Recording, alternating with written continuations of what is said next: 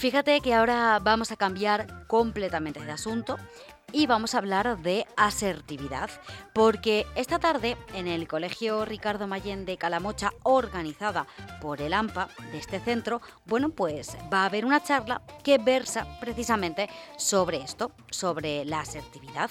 Corre a cargo y va a estar allí con todo el que quiera acercarse eh, Antonio Molino. Él es experto en coaching terapéutico y ahora mismo nos puede atender. ¿Qué tal, Antonio? Buenas tardes. Hola, ¿qué tal, Sara? ¿Cómo estás? Eh, pues deseando saber lo primero de todo, ¿no? Y por ahí empiezo, eso de la asertividad, ¿qué es, no?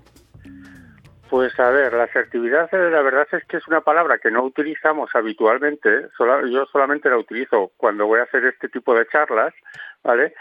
Pero realmente es eh, una habilidad personal, ¿vale? Es una habilidad de comportamiento que consiste en que de alguna manera eh, desarrolles la capacidad para poder pues autoafirmar tus derechos, eh, expresar tus opiniones, tus pensamientos y de una forma adecuada, ¿vale? Y respetando sobre todo pues también las opiniones y los pensamientos y los derechos de las, de las otras personas. Básicamente diríamos que, que sería esto, una habilidad personal de comunicación. O sea, es eh, yo poder decir lo que pienso con respeto y en el momento adecuado para tampoco herir a nadie, ¿no? Más o menos. Eh, sí, más o menos sería esto. Eh, es verdad que cuando pides una, una definición de, de, algo así que, que a veces es difícil de medir, pues todo vale, ¿sabes? Es como decir que es la libertad o preguntar que como un sentimiento, no, pues, pero es una habilidad, hay que entrenarla realmente. Pues me alegra mucho que lo comentes porque te lo quería preguntar yo también. Eh, ¿La asertividad se puede aprender o, se, se trabaja? Sí, claro, es una habilidad, es como todas las habilidades, ¿no? Eh, es como, yo siempre pongo el ejemplo de tocar un instrumento o tocar, o tocar el piano. Es cierto que hay personas o niños o, y niñas que eh, desde pequeños pues tienen, por lo que sea, pues más habilidad para ciertas cosas y entonces pues a lo mejor para tocar un instrumento o bien porque la genética o bien por su casa o por el entorno por lo que sea pues pues van aprendiendo más rápidamente porque se aprende mucho más rápidamente. Y, con la habilidad pasa o sea con la asertividad pasa lo mismo. Eh, hay gente que tiene por lo que sea por su historia personal por su manera de, educación por su entorno y tal pues está más acostumbrado pues a este tipo de pues de, mediar de, de ser eh, más calmado a la hora de expresarse de tener más, estar más centrado y tal, y otras personas pues tenemos a lo mejor que, que trabajar un poquito más, se trabaja, sí, pero se trabaja, ¿eh?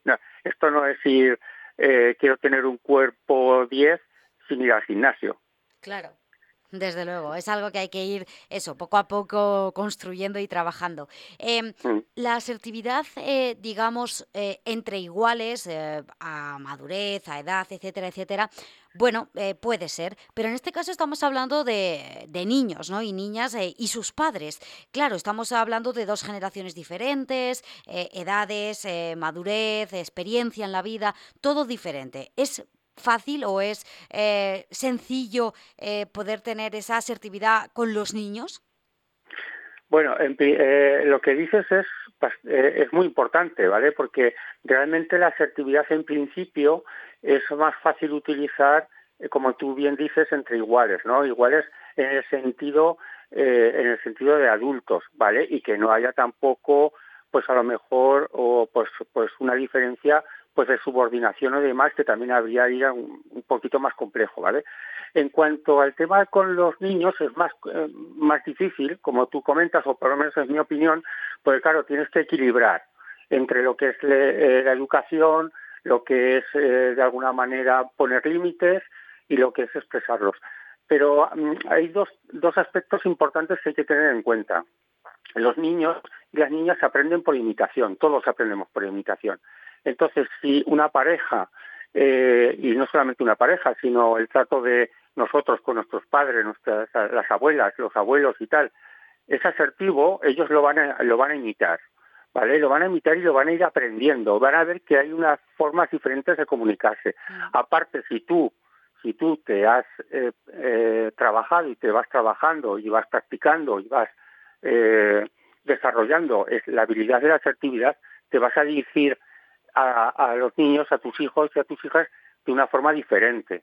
¿Vale? Que normalmente, pues es que vamos todos súper agobiados, en general los padres y las madres, pues con mm. muchas responsabilidades y muchas cosas, y eh, en muchas ocasiones no nos han enseñado ni hemos aprendido y no es del todo óptimo pues la manera a lo mejor de, dirigirnos. Pero a lo que dices tú es verdad que eh, cuando hablamos de asertividad es más entre dijéramos iguales, pero los niños ven esto, ¿eh? los, niños ven la manera de comunicarse que, mm. tenemos nosotros.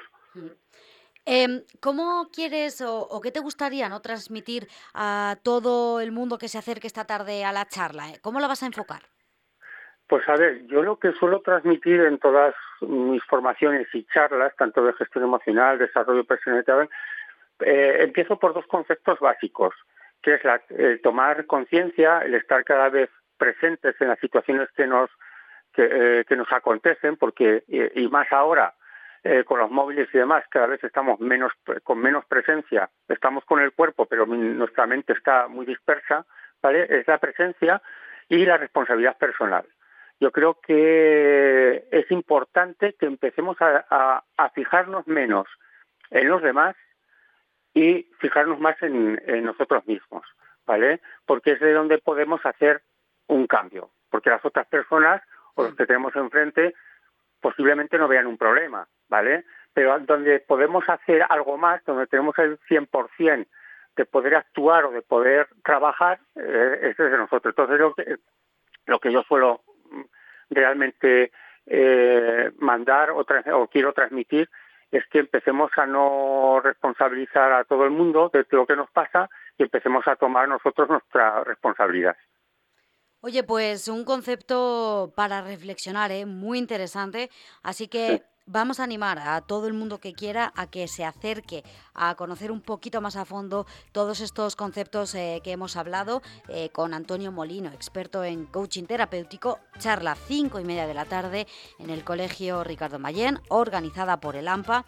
Abierto, ¿verdad, Antonio? A que todo el mundo que quiera se acerque, pregunte y se interese. Por supuesto, y participar, porque aquí yo no soy experto ni maestro de nada, sino que aprendemos eh, todos pues participando. Pues ojalá pueda ser así. Eh, Antonio, gracias por habernos atendido. Eh, muchas gracias a ti.